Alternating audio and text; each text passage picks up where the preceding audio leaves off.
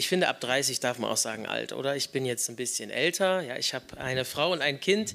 Die können heute leider nicht hier sein. Das sind Emily und Friederike. Genau, das ist meine Frau. Ähm, ja, wie Andi eben schon gesagt hat, ich bin noch nicht ganz Pastor, ich bin Vikar. In einem halben, dreiviertel Jahr bin ich, ich als Pastor ordiniert. Ich habe Theologie studiert, war in Bad Gandersheim auf der Bibelschule. Kennt jemand Bad Gandersheim? Das ist weiter im Norden, ja. Genau, und äh, bin jetzt Vikar oder leitender pastoraler Leiter einer Kirche in äh, dem Jesushaus-Netzwerk und vielleicht kennt ihr die Schule der Erweckung. Wir haben jetzt letzte Woche ein Album rausgebracht. Da bin ich Bibellehrer. Ist richtig, richtig schön, an diesem Ort zu sein. Genau, und ich mache so YouTube. Ähm, das ist ein QR-Code. Wenn du darauf kommst, klickst so mit deinem Handy, dann kommst du auf meinen YouTube-Kanal, weil irgendwann, ich mache so Videos und auf einmal schreibt mir jemand und sagt, ey Finn, war gutes Video. Willst du nicht mal zum Predigen kommen? Ich war so, okay, ja, gut. Dann hat Andi sich ein Video von mir angeguckt, ja, was für mich eine absolute Ehre ist, ja, dass ein Pastor sagt, ich gucke meine YouTube-Videos an. Das fand ich richtig, richtig super. Und äh, dann sagt er, willst du das nicht predigen? Und dann habe ich gesagt, ja, das könnte ich machen, aber ich habe da immer so was anderes in petto, was ich gerne bringe, wenn ich irgendwo das erste Mal da bin. Ja, ich, ich freue mich wirklich, bei euch zu sein. Ich weiß nicht, ähm, was du so für eine Vergangenheit hast. Aber für mich ist es immer wichtig, wenn jemand vorne irgendwo steht, dass er mal so kurz zwei Takte zu sich erzählt, oder? Weil sonst bin ich immer auch so, wer bist du eigentlich? Und jetzt willst du so in mein Leben sprechen? Weiß ich nicht, ob ich das so gut finde. Deswegen äh, mal ganz kurz mein Zeugnis in ein paar Sätzen. Also ich bin, jetzt kommt dieser berühmte Satz, in einer christlichen Familie aufgewachsen. Kennt, Könnt ihr auch nicht mehr hören, ne? Also genau, ist bei mir aber so. Ähm, bei meinen Eltern haben sich dann scheiden lassen. Ich war im Internat. Äh, ich habe dann irgendwann angefangen, Drogen zu nehmen und weil das recht teuer ist, habe ich sie auch angefangen zu verkaufen. Dann ist das nämlich günstiger. Ja, ich weiß nicht, ob du solche Leute kennst. Ich bin, ich bin mit Arabern und Türken und Libanesen aufgewachsen. Ja, das waren so meine Bestbeune, äh, Freunde. Ja, also wenn ich manchmal so Mashallah sage oder so, dann ist es nicht, weil ich Moslem bin, ja, sondern Mashallah bedeutet sowas wie Gott wollte es so. Ja, also ähm, das ist dann einfach nur die arabische Version eines christlichen Ausspruchs, den ich einfach kopiert habe. Ja, also so bin ich ein bisschen groß geworden. Ich habe immer eine ver verdeckte Schreckschusswaffe bei mir rumgeführt und hatte verschiedene Anzeigen und so weiter und so fort. Ich weiß nicht, ob ihr euch das vorstellen könnt, aber so in diese Richtung ging es. Ich habe mich, preis den Herrn, irgendwann bekehren dürfen. Ich habe parallel eine Ausbildung als Industriekaufmann gemacht, also eigentlich bin ich äh, im Vertrieb ganz gut zu Hause, eine Labertasche, geboren quasi für auf der Bühne stehen und dir irgendeinen Quatsch erzählen. Das Schöne war, dass der Herr mein Leben erlöst hat und ich jetzt keinen Quatsch mehr erzähle, sondern ähm, ich erzähle was aus diesem wunderbaren Buch hier. Das ist die Bibel. Ich weiß nicht, ob du sie schon mal gelesen hast. Kann ich dir wirklich empfehlen. Selbst wenn du so eine alte Bibel hast, die ist immer noch brandaktuell. Yes, ich, ich freue mich, euch am Wort zu dienen. Und wisst ihr, das ist immer ein Geschehen, wo ich mit drin bin und ich weiß, es gibt so diese verbreitete Meinung, so Gottesdienst, ich komme dahin und dann, dann mache ich was für Gott, oder? Aber soll ich dir was sagen, du kommst nicht in den Gottesdienst oder liest deine Bibel oder machst Lobpreis für Gott, sondern du machst es für dich. Unter der Woche dienst du anderen Menschen, dienst deiner Familie, meinetwegen bringst du das Licht an deinen Arbeitsplatz oder in deine Nachbarschaft. Dort dienst du Gott, ja? Bibellesen machst du für dich. In den Gottesdienst kommen machst du für dich. Gott braucht es nicht, ja. So, ich wollte dir schon immer was erzählen, ja. Gott hat keine Selbstwertprobleme und wollte sich schon mal promoten, sondern du machst es für dich. Und deswegen würde ich dich einmal bitten, vielleicht kannst du mal so deine Hände öffnen vor dir und dann sprichst du mir etwas nach. Und zwar, du sagst, Jesus, diene mir heute. Weil ich glaube das zutiefst, dass Gott uns heute dienen möchte an seinem Wort. Mir ganz persönlich. Vielleicht kannst du es mal öffnen und sagst mal, Jesus, diene mir heute. Hm, Jesus, liebe mich heute. Hm. Ja, Jesus, deine Liebe ist so praktisch. Die ist nicht nur in unserem Kopf, sondern du dienst uns wahrhaftig mit wunderbaren Dingen. Und Herr, das wollen wir heute empfangen. Und ich bete für mich, Herr, dass du mir Gnade gibst zum Reden und für uns alle, Herr, dass wir Gnade haben, das zu empfangen, was du und was dein Wort für uns hat. In Jesu Namen. Amen. Ja, ich bin immer so darauf bedacht, euch zu wärmen. Ich bin noch so jung, versteht ihr? Und das Problem, wenn man so jung ist, dann, dann weiß ich nicht, ob immer alle Leute auch bereit sind, was von mir zu lernen. Ich weiß noch, einmal hatte ich, war ich mal in einem Gottesdienst, habe ich gepredigt, hat mir hinterher so ein älterer Herr Dresche angedroht, ja, weil er das nicht so gut fand, was ich gesagt habe. Der hatte aber auch Probleme, muss man dazu sagen. Ähm, es ist, wie es ist, nicht wahr? Also ich habe euch ein Thema mitgebracht, So, warte mal. Guck mal, meine Zeit läuft schon ab. Ich habe schon viel zu viel geredet. Okay. Buße als Lebensstil. Kennt ihr Buße? Ja, ich, ich, ich weiß, es ist ein ein Basic-Thema, aber ich habe es mal unterschrieben mit Basic für Fortgeschrittene. Und ich weiß nicht, ob du das Neue Testament schon mal gelesen hast. Dieses Wort kommt verhältnismäßig häufig vor und es wird in Griechisch so geschrieben. Ja, ich habe dir mal einen Nerdfact mitgelacht. Ja, du kannst heute Griechisch lernen und zwar, wenn du einfach nur diesen Buchstaben hier, alle müsst ihr kennen, dieses V ist ein N. Und wenn du es jetzt liest, das ist Metanoia. Ist gar nicht so schwer, oder? Zack, habt ihr Griechisch gelernt. So einfach mal eben noch Griechisch mit absolviert. Und es bedeutet umkehren. Also stell dir vor, du gehst in die eine Richtung und dann trifft dich Metanoia und dann drehst du dich um und gehst in die andere Richtung. Ich weiß, sehr plastisch. Also und dann gehst du in die andere Richtung. Das bedeutet Buße. Es bedeutet sich umkehren. Und zwar hier nicht oft im Neuen Testament so als, es wäre so schön, wenn du umkehrst sondern immer, vielleicht kennst du noch Deutschunterricht, weißt du, was ein Imperativ ist? Das ist eine Befehlsform. Also ganz oft im Neuen Testament steht der Befehl, kehr um. Ja, wenn möglich, bitte wenden, ja, ist die falsche Richtung. Und um dir das kurz zu zeigen, was für ein Basic-Thema es ist, ich weiß, manche Leute sagen, kenne ich alles schon, gucken wir trotzdem kurz rein, weil ich dir es gern zeigen möchte. Und zwar gibt es so viele Bibelstellen, wenn du Johannes den Täufer anguckst, ja, er predigt, tut Buße. Dann in Matthäus 4, 17 heißt es, von da an begann Jesus zu predigen und zu sagen, tut Buße, denn das Reich der Himmel ist nahe herbeigekommen. Also Jesus Dienst wird hier beschrieben. Was hat Jesus gemacht? Er ist überall hin, hingelaufen und hat gesagt, Gott liebt dich. Gott liebt dich. Gott liebt dich. Ja? Manche Christen auf der Straße sollen, ne, hast du einen Impuls vom Heiligen Geist, ich soll dem was von Jesus erzählen und dann sind sie so, Jesus liebt dich. Und dann rennt der weg, weil er Angst hat, der Person könnte ja noch mit mir reden. Die Botschaft ist, Jesus liebt dich, aber es gibt eine tiefer liegende Botschaft und sie heißt tu Buße. Ja? Man könnte ja denken, okay, Jesus ist in den Himmel aufgefahren, Apostelgeschichte 2. Petrus aber sprach nun, tut Buße. Ah, die Botschaft ist dieselbe geblieben. Auch über die Zeit der Kirchengeschichte gucken wir mal rein. Paulus am Ende seines Dienstes spricht auch hier in Apostelgeschichte 16, da sagt er, Buße zu tun, das war eine Beschreibung seines Dienstes und natürlich Jesus himself, der Allerechte in der Offenbarung, schreibt, denk nun daran, wovon du gefallen bist und tue Buße und tu die ersten Werke, wenn aber nicht, so komme ich zu dir und werde deinen Leuchter von deiner Stelle wegrücken, wenn du nicht Buße tust. Oh, das ist ja eine Drohung von Jesus. Hier unten habe ich dir noch mal ein paar Stellen hingeschrieben, wo es in der Offenbarung um Buße geht. Also das Neue Testament, es startet mit Buße und es endet mit Buße. Wovon möchte ich dich überzeugen? Es ist eine Basic-Botschaft. Ja? Und zwar umkehren ja von was? Von Dingen, die nicht gut für dich sind von Dingen, die Gott für dich nicht will. Und jetzt fangen dir an, deine Marotten auferzählen und ich will jetzt gar nicht einen Sündenkatalog aufmachen und dir alles sagen, was falsch läuft, sondern was ich heute möchte, ist erneut eine Sehnsucht in dein Herz reinlegen, einen Lebensstil der Buße zu tun. Weil was bedeutet Buße? Buße bedeutet, ich erkenne meine Hilfsbedürftigkeit, ja? Weißt du, Hilfsbedürftigkeit? Du erkennst, ich brauche Hilfe. Es gibt ja so, habe ich ja schon mal gehört, unter euch sicherlich keiner, kannst du mal jemanden erzählen, wenn du ihn kennst, die, die so Probleme haben, Hilfe anzunehmen. Das nennt man dann Stolz. Habt ihr schon mal gehört? Hat ja hier niemand, ich auch natürlich nie.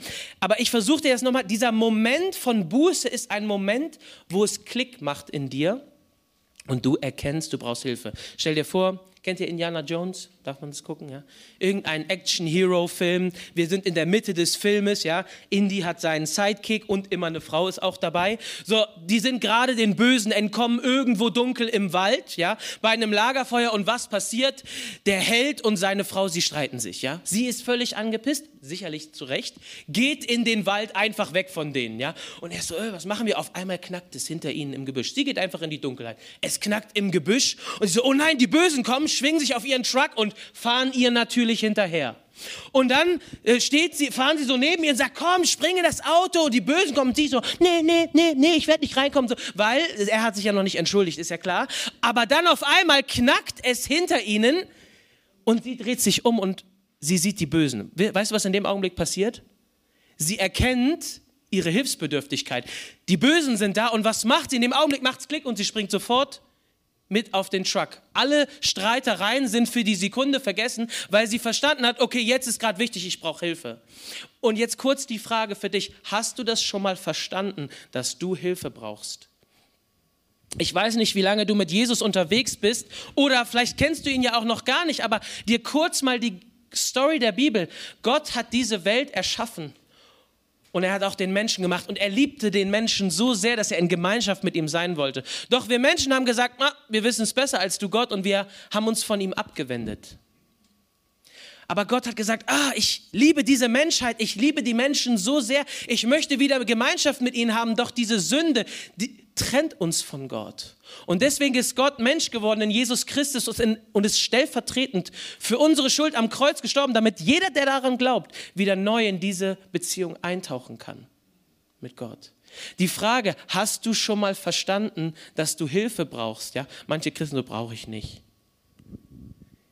Jeder, der Buße erlebt hat, der weiß, ja, ich brauche diese Vergebung. Ja, da ist Schuld in meinem Leben. Ja, ich brauche Hilfe. Der hat es verstanden.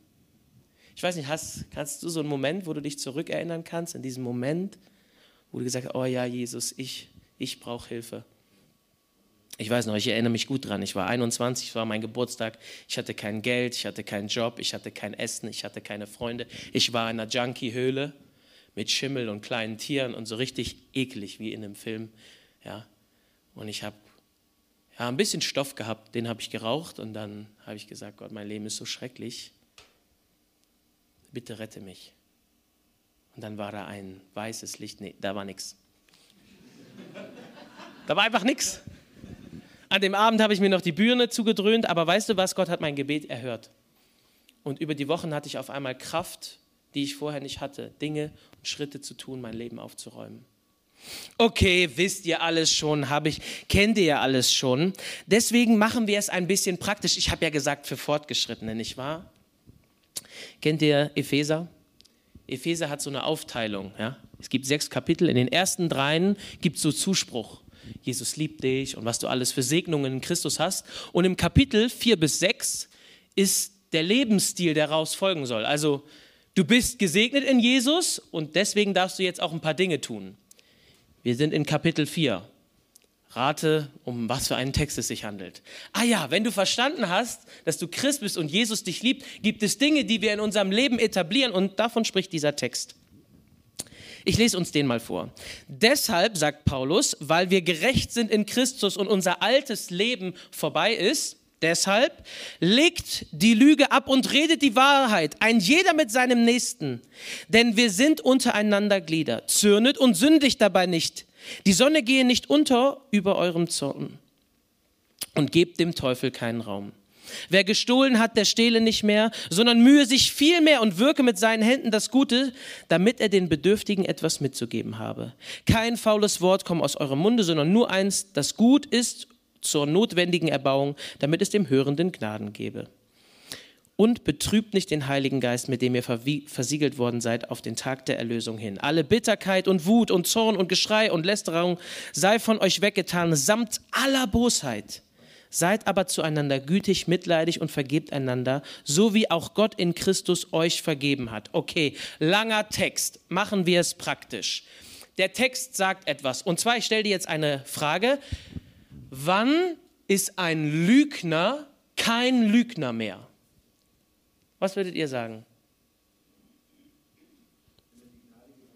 Wenn er die Gnade gefunden hat. Okay. Mhm, mhm. Hm. Was hast du gesagt? Wenn er Wahrheit spricht. Früher, ich dachte, ja, okay, ich gehe so in die eine Richtung und dann, ich höre auf zu lügen. Und es ist wie so viele Christen es tun. Sie tun genug Buße, um irgendwie errettet zu werden. Ja, so, ich höre auf zu lügen. Aber Paulus sagt 180 Grad also nicht nur zur Hälfte, sondern komplett umgedrehtes Leben in Jesus Christus bedeutet nicht nur aufzuhören, Schlechtes zu reden, sondern anfangen, Gutes zu sprechen. Okay, wann ist ein Dieb kein Dieb mehr? Wenn er aufhört zu klauen? Hätte ich früher gedacht, oder? Ich, ich war ein Dieb. Ja? Dann dachte ich, hm, ist, das, ist das 180 Grad? Buße, 180 Grad Umkehr? Nein, nein, ist nicht genug. Ich kenne Diebe, ja, die sind faul, das ist ihr Problem. Deswegen steigen sie nachts irgendwo ein. Ich habe einen Kollegen gehabt, beziehungsweise einen Bekannten, sagen wir es mal so, der hat Brüche für Hunderttausende gemacht, ja. Der hatte richtig Kohle, ist dann auch in den Knast gekommen und so weiter, wie das dann immer so ist. Ne? Man denkt immer, ja, die Kriminellen irgendwann, ja, die sind entweder tot, völlig äh, am Ende oder im Knast. Das sind so die drei Optionen. Oder sie bekehren sich, Halleluja, ja, das wäre noch die schönste. Nein, also was macht ein Dieb? Und lass uns hier den Text. Wer gestohlen hat, der stehle nicht mehr. Super, das ist ja schon mal eine klasse Sache. Nein, hier steht, sondern er mühe sich viel mehr und wirke mit seinen Händen das Gute, damit er den Bedürftigen etwas mitzugeben habe. Warte, stopp. Ein Dieb ist faul, er würde niemals etwas teilen, er ist ein gieriger Geizknochen. Aber jetzt 180 Grad bedeutet nicht nur, er hört auf zu klauen und fängt an zu arbeiten und beschreibt sein Leben. Nein, sondern er fängt an hart zu arbeiten und von dem Erarbeiteten sogar noch etwas abzugeben. Könnt ihr sehen, dass es, es manchmal Christian ist so, ja, wir hören mit Dingen auf. Ja, aber fängst du an, Dinge zu tun? Ja, es heißt hier so wunderbar weiter. Kein faules Wort kommt aus eurem Munde. Also quasi, was man nicht machen soll. Ja, was soll man denn machen? Sondern ein Wort, das gutwendig ist und notwendig zur Erbauung, damit der Hörer Gnade hat. Ja? Habt ihr schon mal den Spruch gehört, nicht getadelt ist genug gelobt? Leute, der ist so falsch. Ja, ich verprügel mein Kind nicht und ich schreie es auch nicht an. Dann bin ich ein guter Vater. Nö, bist du nicht. Empowerst du dein Kind? Ermutigst du dein Kind? Stärkst du dein Kind? Weil es reicht nicht, das eine zu lassen und das andere zu tun. Genauso dasselbe Thema mit Reinheit. Ja, ich, ich gucke keine Pornos mehr. Das ist super, wenn du das nicht mehr machst. Wenn du es machst, ist schlecht, ist total ungesund für deine Sexualität und für deine Ehe. Aber die Frage ist, fängst du an, deine Partnerin oder deinen Partner hingebungsvoll zu lieben und dein Leben für ihn aufzuopfern, so wie Christus es hingegeben hat? Versteht ihr, es reicht nicht, Christ sein irgendwo hier in so einer Kompromisszone zu machen. Jetzt sagst du, ja, Finn, spuckst da von vorne ganz schön große Töne. Hast du recht. Deswegen will ich dir kurz ein paar Geschichten von mir erzählen um es dir etwas, um etwas greifbarer zu werden.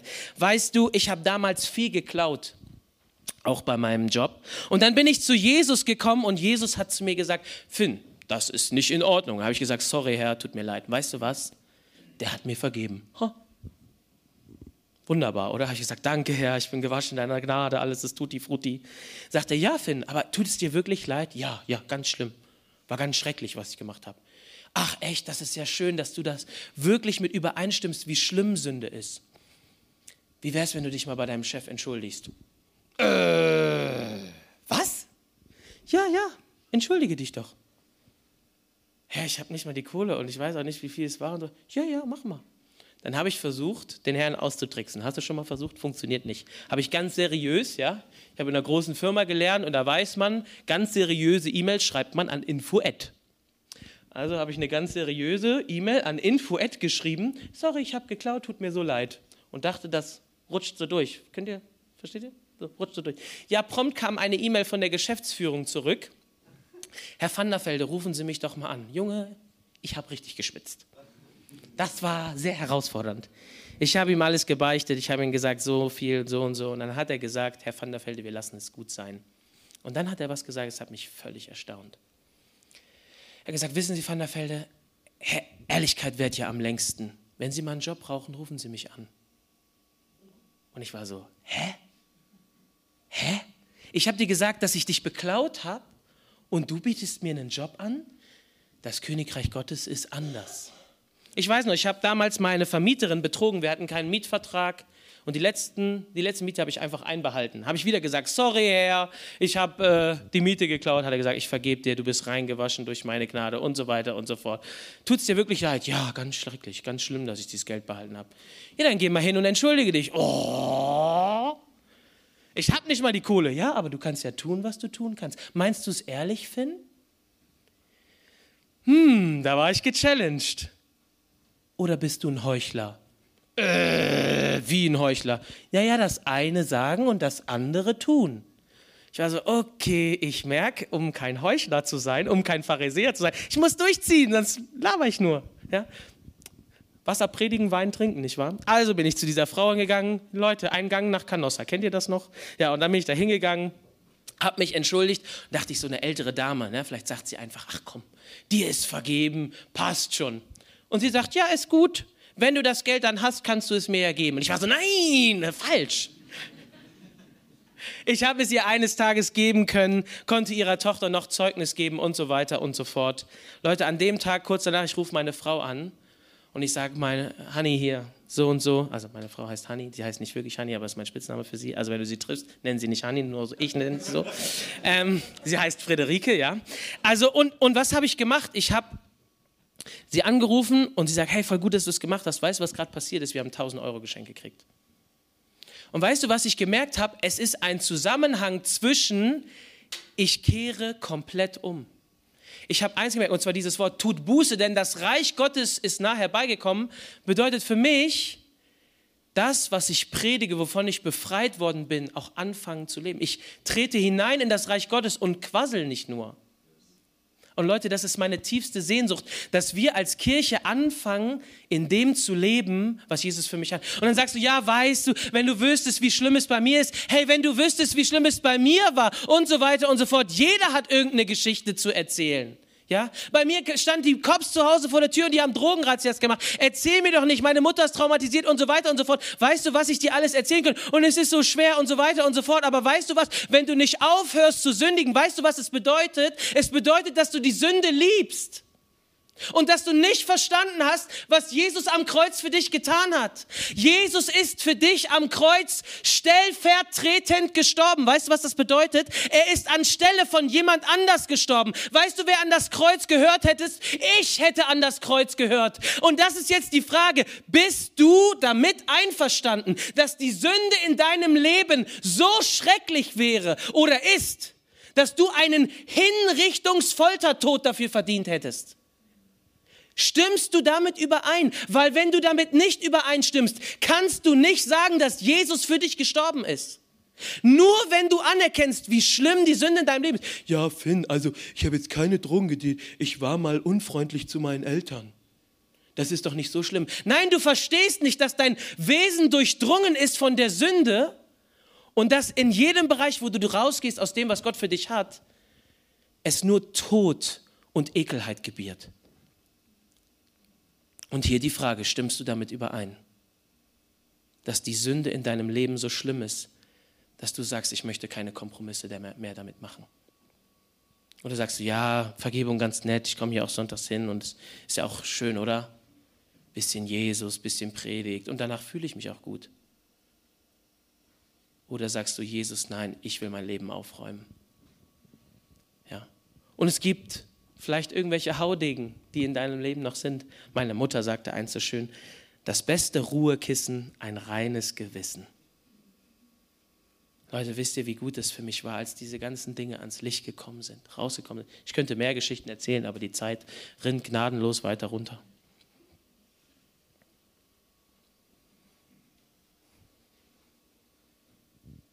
Was sind die Dinge in deinem Leben?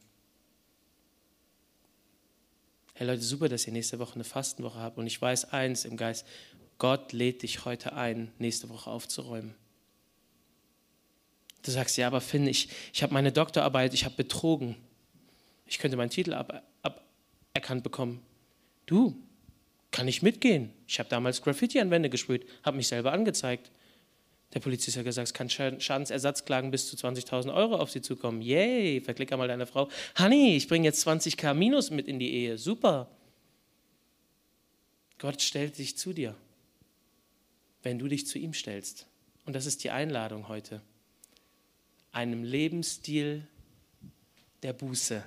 Einem Lebensstil, wo andere Menschen nicht kommen und dran kratzen und auf einmal fällt die ganze Tapete ab und dahinter ist oh.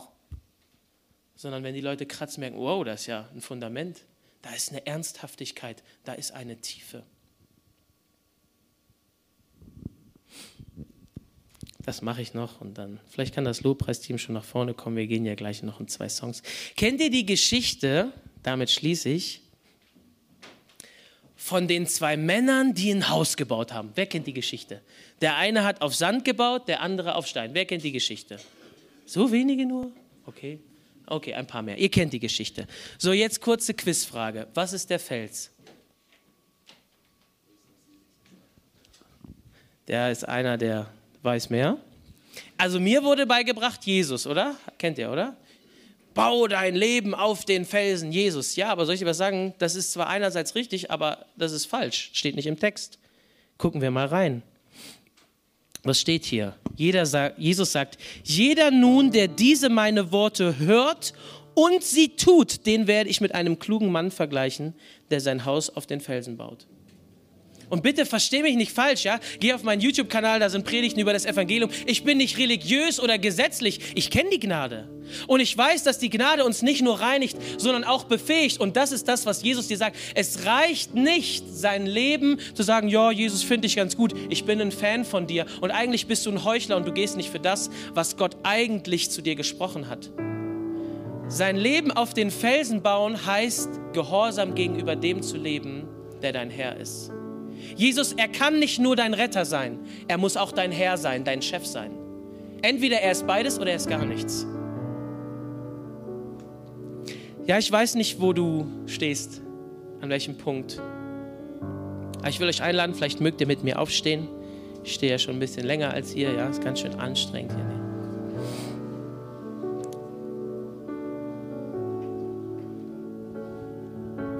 Und ich weiß, man könnte einen Bekehrungsaufruf machen und so weiter und so fort, aber das möchte ich gar nicht, sondern ich möchte einen Aufruf machen, wer möchte neu sein Leben hingeben in Radikalität. Wer will neu sagen, Herr, ich will mein Leben aufräumen, wahrhaftig hilf du mir. Wenn du das möchtest, du darfst einfach nach vorne kommen. Und ich möchte für dich beten. Das Team möchte hier für dich beten. Ich weiß, es kostet was. Und es soll es auch, soll was kosten. Weil sein Leben aufzuräumen und für Jesus zu legen, das kostet einen Preis. Ah, was denkt mein Nachbar? Ist egal, was dein Nachbar denkt. Der, der überlegt gerade selber, oh nein, gehe ich nach vorne, gehe ich nicht nach vorne. Und ich will dich einladen, wenn du sagst, Jesus, ich will neu mich meinen Baustellen stellen. Ich will neu Heuchler sein, ablegen und authentisch leben. Ich brauche deine Hilfe, Gott. Ich will mehr. Dann komm jetzt nach vorne.